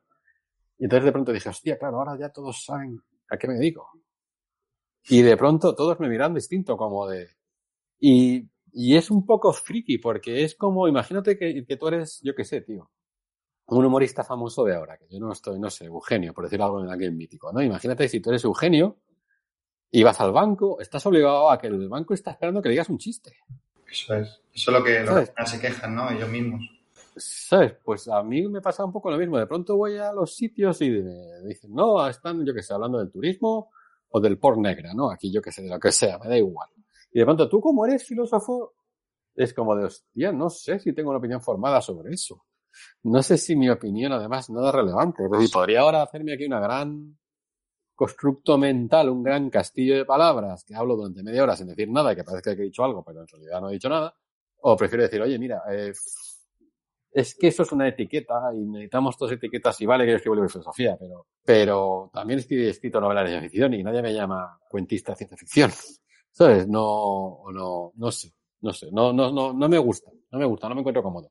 Pero vamos, tampoco me encuentro cómodo si me dicen diseñador, tampoco me encuentro cómodo si me dicen torero, ¿eh? o sea que seguramente no me encuentro nunca cómodo. Que la, la, lo fundamental es ser incómodo, supongo, o estar incómodo. Sí, no sé, es, es complicado, ¿no? Porque como que tú la figura de un filósofo lo ves como algo clásico o algo súper inalcanzable, ¿no? Por lo menos eh, para mí, en mi punto de vista. En cambio, si cualquiera que estudie diseño, cualquiera que haga cualquier trabajo de diseño, eh, ya es diseñador, ya se le considera diseñador, él dice que es design lead o, cualquier tipo de, nuevo cargo y, y, ahí queda. En cambio, creo que, que el filósofo, no sé, mm, se lo tiene que ganar más a pulso, ¿no? Bueno, también es un poco intentar, precisamente eso, intentar escapar de esa, no sé, de esa categorización inmediata, ¿no? Que supongo que, que el mercado, ¿no? Necesita que tú, el mercado necesita entender. Recuerdo, recuerdo que nada más dejar de cóctel me llamaron de una multinacional de agencia de publicidad, ¿no? Entonces, como, vale, yo venía de digital y empezaban, las agencias de publicidad les ha costado mucho oler un poco cómo funciona lo digital y tal. Si es que todavía lo consiguen, que no lo sé muy bien, porque no, no porque lo dude, sino porque estoy un poco desconectado de ese mercado. Y me llamaron de un gran grupo de estos, pero de los enormes, ¿eh? que a lo mejor el segundo o el tercero de, de España, ¿no? Un grupo enorme, una, una multinacional americana y tal. Para ser el que les ayudase a hacer un poco la, lo que ahora se llama transición digital, que en realidad en aquel momento era un poco digitalizar el proceso de producción y al mismo tiempo digitalizar la oferta, ¿no? Tener, no solo incorporar productos digitales, sino además también digitalizar el proceso de cómo se, se comercializan los productos y tal. Y recuerdo que el consejero delegado de la empresa, que era un tipo más joven que yo, me hizo una pregunta que, que fue la que directamente me dijo, mira, no, macho, yo estoy en el paro, pero no me va a interesar esto. Dio mi currículum y me dijo, joder, ¿por qué has dado tantos saltos? Y yo le dije, no, vamos a una cosa, cuéntame. Y yo le dije, y tú no te aburres de no dar ninguno. ¿Sabes? Es que si yo fuera tu jefe te hubiera alargado. ¿Sabes? Tú estás aquí por la pasta, tío. ¿Sabes? Lo normal es cambiar. Entonces esto me, me, me lo llevo a tener una etiqueta definida nos a todos fácilmente consumibles y fácilmente comprables. Entonces es verdad que es peor ante el mercado no tener una etiqueta definida, pero en realidad la libertad es enorme. Y el precio a pagar por tener una etiqueta definida es que en el mejor de los casos tienes un sueldo muy alto, que no sé si siempre es un buen precio. ¿eh? eh con un tener un sueldo digno basta. Tener un sueldo digno basta. En el mejor de los casos tener un sueldo muy alto. En el peor de los casos es aburrirte hasta que te mueras. Y muchas veces van de la mano. Por eso seguramente eh, lo de ser, lo de etiquetarme a mí mismo es más lo de encontrarme yo en una posición de incomodidad que genero incomodidad al otro y desde la incomodidad podemos crear. Porque desde la tranquilidad y la, el confort de nuestros sofás de piel y cheste y nuestro puro y nuestro cuadanís, ahí se piensa poco. Ahí se piensa poco. ¿Qué opinas de las nuevas terminologías que no paran de, de aparecer? En disciplinas profesionales, pues antes hemos comentado, ¿no? El UX, UI, el Grow Hacking, ahora, bueno, está muy, muy en la cresta de la ola el low code. Si no vamos a ingeniería full stack, así puede ser un, largo, Como, ¿qué, qué, qué opinas de tanta, de tanta palabrería? No sé, yo, que yo, que no sé, a ver, me parece que es sintomático, ¿eh? me parece que en realidad el, el tener que renovar el léxico con el que te refieres a tu propio oficio y las técnicas que, las técnicas que, que, en realidad es sintomático, no tanto de la renovación del léxico por sí, porque en realidad me da un poco igual, que en realidad cuando en el momento en que desarrollas una cierta edad, dices, bueno, si yo estaba aquí cuando se llamaba habilidad, ahora lo llamamos CX o Customer Experience, en realidad a mismo. Viene a ser lo mismo. Aparte de eso, lo que sí que quiere decir es una especie de volatilidad general en la promesa. Y aquí a lo mejor lo voy a complicar todo un poco. En la tecnología, y sobre todo la tecnología, como la entendemos hoy, pero la tecnología es un concepto súper amplio, súper amplio, además amplísimo, ¿no? Tecnología va desde la discusión entre dónde está el límite por abajo, ¿no? La discusión dónde está el límite entre la tecnología y un útil. Por ejemplo, un útil podría ser un martillo y simplemente es, y luego por encima y tiene que haber un umbral que todavía no hemos llegado y que tiene que haber algo después de la tecnología. Lo que pasa es que todavía no hemos llegado. Yo lo que sí que creo es que la tecnología está a puntito de alcanzar ese, ese, ese umbral en el que no va a avanzar más. ¿Ese umbral crees que lo está tocando un poco Elon Musk con el proyecto este nuevo de Neuralink? Vale, ese proyecto es una estupidez. Pero, ¿puede ir por ahí o...? No, no, no. Creo, creo que eso otra vez vuelve al mismo síntoma. Lo que pasa es que él no solo tiene... Él, el cabrón tiene la capacidad de no solo inventarse el nombre, sino también de montar una industria Pero en realidad lo que está haciendo es poner nombres a cosas detrás, no a poner cosas detrás. Pero en realidad eso que quiere hacer él es imposible. De hecho, leeros el, artículo del MIT sobre esto es puro teatrito. Porque para ser capaces de hacer eso que quiere hacer hay que tener una teoría de la mente porque hay que tener una hipótesis sobre la que partir en cómo se construye la mente y cómo se relacionan las sinapsis entre sí y cómo producen, y cómo producen conceptos. Cosa de la que él no tiene, y como no tiene teoría, no tiene hipótesis. Como no tiene hipótesis, no puede refutarlas o probarlas, luego no puede avanzar. Entonces, lo que tiene momento es un pequeño círculo en el que un pequeño círculo en el que sale la tele, dice tonterías y los demás la aplaudimos o no. De hecho, Elon Musk debía estar en la cárcel. Pero bueno, y debía estar en la cárcel por hacerle esos implantes salvajes a los pobres cerdos. ¿Qué es lo único relevante de todo eso? Sí es que es verdad que ese cerdo tiene un implante, que no me extrañaría que no siquiera tuviera un implante, que ni siquiera tuviera un implante, sino que ese cerdo fuera un cerdo que lo ha cogido de, la, de una granja y se lo ha allí ha hecho el imbécil un rato y lo ha tomado por saco. No, eh, lo, que lo que sí me parece es que Elon Musk vuelve a tener un síntoma, un síntoma de umbral, es decir, la tecnología vende una promesa que no va a alcanzar. Y la tecnología, de la, de la, la promesa de la tecnología era una cosa que se llamaba la UGI, ¿no? La Universal General Intelligence la inteligencia general universal, que es lo que tenemos nosotros. Es decir, de pronto, en los años 50, 60, cuando empieza a trabajar en inteligencias artificiales, a nadie le importa una mierda cómo se gestiona una base de datos, a nadie le importa una mierda cómo se encuentran patrones oscuros o patrones indetectos en, dentro de un set de datos. A nadie le importa es una mierda. Lo que le interesa es cómo se hace una máquina que emule el proceso cognitivo de una persona o de un humano. Y eso le llama la inteligencia general universal. Eso no va a pasar o no va a pasar de aquí a 300 años. Y una de las razones por las que no va a pasar, porque a lo mejor seríamos capaces de tener la, tecnología o lo que sea, pero una de las cosas que no va a pasar es porque no va a ser rentable.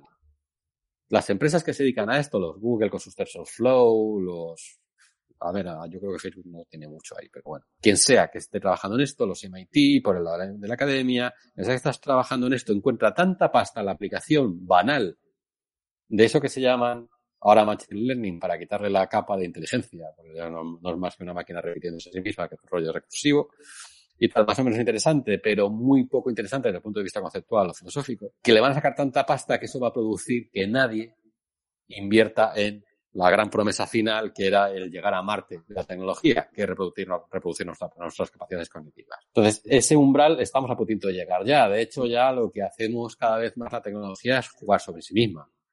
Que si ahora ponemos reconocimiento facial sobre patrones de datos, que no sé qué, que no sé cuánto y tal, pero no es algo muy distinto que lo que hacía una máquina hace cinco años, que lo seguramente lo que haga otra máquina, pues es que vamos ampliando los campos. Entonces, en ese, en ese, en ese momento en el que la tecnología, que siempre vendía de una promesa irrealizada, es decir, pensar cuando fue, pensar vosotros que sois más jóvenes, pero cuando empieza Internet, empieza con la promesa de la, de la inteligencia colectiva. Como eso no se produce, pasa a una cosa más, más banal, que es los CRMs, como los CRMs tampoco sirven especialmente para nada, pasa otra promesa que sí es verdad que ha subido por un poco, pero tampoco sirve especialmente para nada. Sobre todo sí para un modelo de producción que es el toyotismo, que son los, los RPs. Después de los RPs pasa, es decir, em, empieza a procesos industriales y luego pasa, cuando no son procesos industriales, pasa a, electrónicas de consumo, que si el multimedia, eso se murió, a nadie le importa verse una peli multimedia, Van de Snack se queda en una anécdota, no sirve para nada, no sirve para nada todas esas narrativas multitexto, hipertexto y tal, eso ya no tiene sentido, nadie, nadie. Lo único, que lo único que tiene sentido es porque como no tenemos tiempo, no nos da tiempo a leer libros más largos. Pero no, no, pero eso es una otra ficción, eso es otro problema, no, es un problema económico más que un problema tecnológico. Y entonces, en ese, en esa promesa no cumplida, como no van cumpliendo lo que hay, la última gran promesa fue la inteligencia artificial. Y después de la inteligencia artificial, ya qué promesa hay, no hay ninguna. Sea, porque ya tener de pronto construir una máquina que es como nosotros es convertirnos en dioses y después de prometerme ser Dios y no dármelo, ya no hay ninguna promesa. La siguiente promesa es la religión. Esta sí que me hace Dios. Esa sí que me hace Dios. Como no hay, no hay, esa promesa no se va a cumplir, pues la, de pronto la, uno de los síntomas de no cumplimiento de esa promesa, de esa promesa es la proliferación de los comos que decía antes y cada como además con su nombre para hacer una especie de hiperespecialización de la disciplina como si cada disciplina cada vez fuera más importante, pero en realidad es solo importante en términos de nosotros mismos que nos contamos que es importante. Porque en realidad lo que estamos es dando vueltas a una rueda que no avanza, que no avanza, ¿no? que está llegando a un momento de, de no de eclosión, pero sí de colapso. O no, al revés, mejor dicho, no de colapso, pero sí de estancamiento, que es el peor de los colapsos. Porque en teoría después de un colapso aparece una supernova. Después del colapso de un agujero negro aparece una supernova.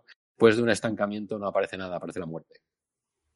Pero acabará, con nosotros la tecnología o acabaremos nosotros mismos? No, yo creo que nosotros acabaremos aburridos. Es decir, yo estoy seguro que dentro de nada, es decir, ahora mismo lo que pasa es que, claro, es todo tan, la tecnología un poco ha, quitado al, a la magia o a la religión, ¿no? El discurso del asombro. No, de pronto venía un, yo que sé, un cura, tío, y te ponía a hablar con Dios, yo que sé, tal, era todo muy asombroso, hacía milagros, tío. Esto lo hace ahora el Musk, ¿sabes? La función del curica, el curilla de turno ahora es el Musk.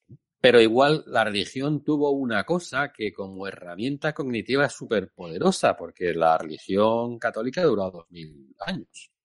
La cristiana, vamos. Ha durado dos mil años, que es una barbaridad. La, a nosotros nos parece una barbaridad, para los hindúes les parece un chiste, la suya lleva 3.500. les parece un chiste. Eh, mínimo, 3.500 mínimo, porque depende de dónde lo pongas el origen es anterior a los Vedas o no. La religión es, no sé si es consustancial a nosotros, la tecnología de luego no. Entonces, seguramente este sueño ideológico, ¿no? En términos casi de hipnosis colectiva que ofrece la tecnología hoy, se va a desmontar. Y se va a desmontar. Además, yo creo que se va a desmontar mucho antes de lo que pensamos. De hecho, cuando el otro día leía los planes de la presidenta de la Unión Europea, yo soy muy poco fan, muy, muy poco fan de la Unión Europea, ¿eh? Muy poco, muy poco, muy poco. Me parece una, una entidad abstracta con un racismo. Cuando leía los planes de la, Unión Europea y decía, bueno, el 50% de inversión va a ser para, para tecnología, digo, para eh, producción de energética verde, digo, bueno, vale, eso es razonable, pero el treinta y tantos creo que era, era para digitalización de la sociedad. Y yo decía, uy, esto es un horror salvaje.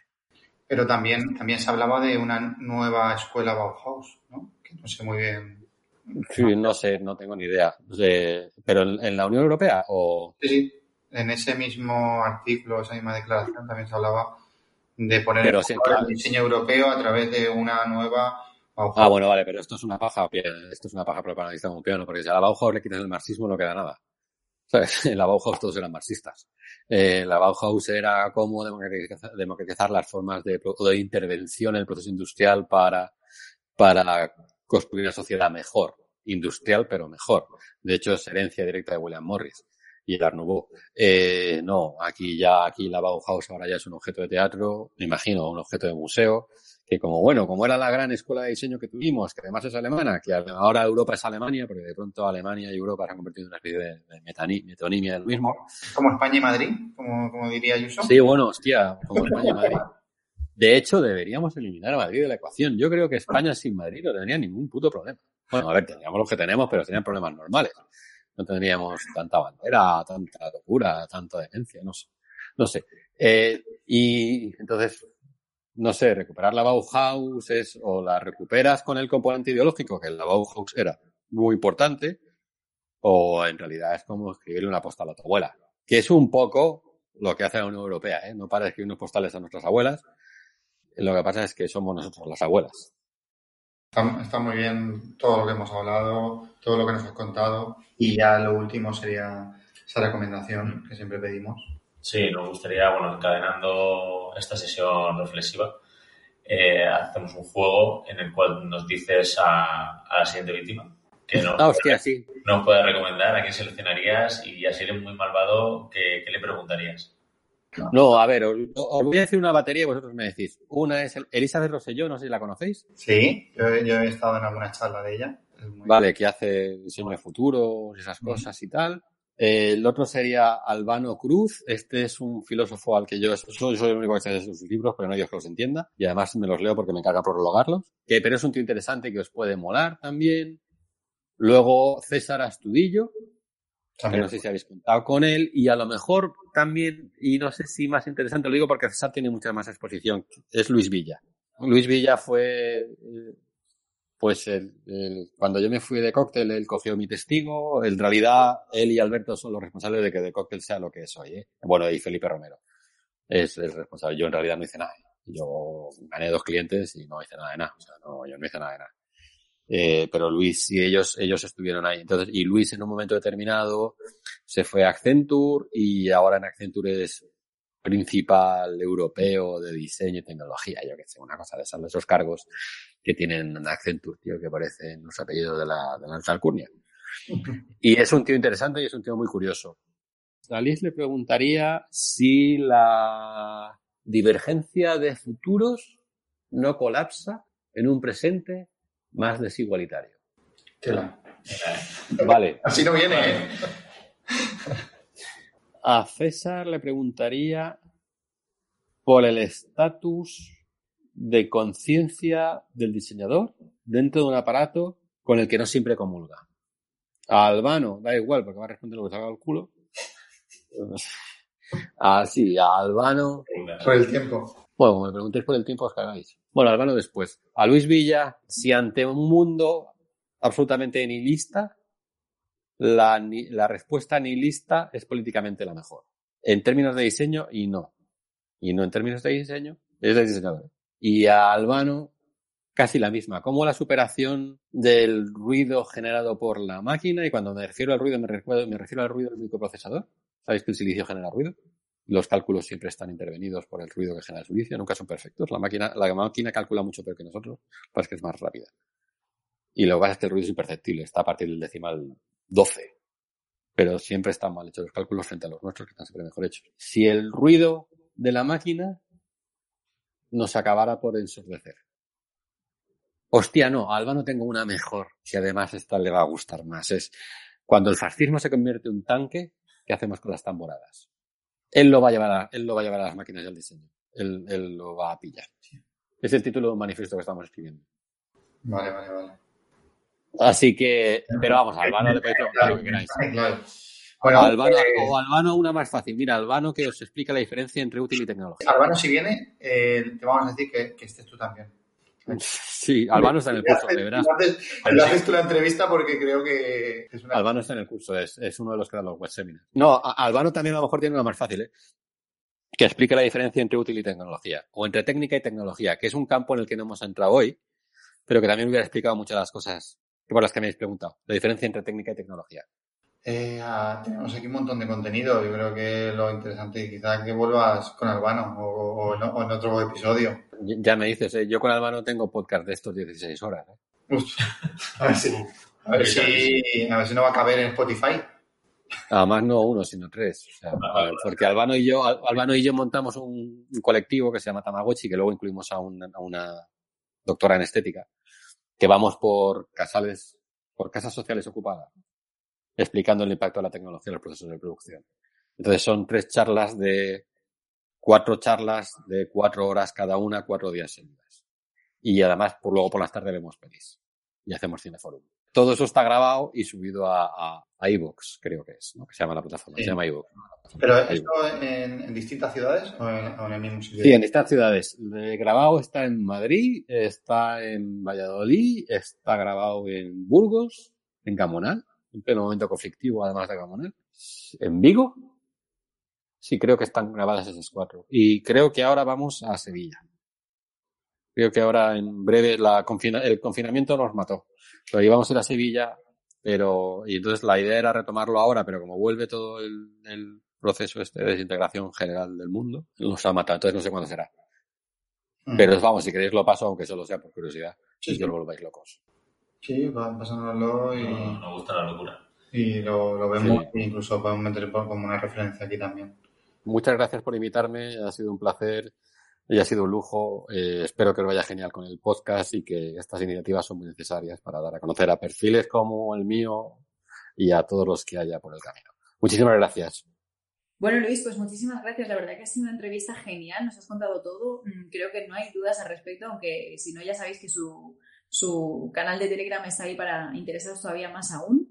Y bueno, vamos al momento frase. Yo sé que te va a sonar un poco raro, pero nosotros empezamos todo esto a través de una frase chorra que salió en una conversación y la hemos querido resaltar siempre. Entonces, vamos a ello.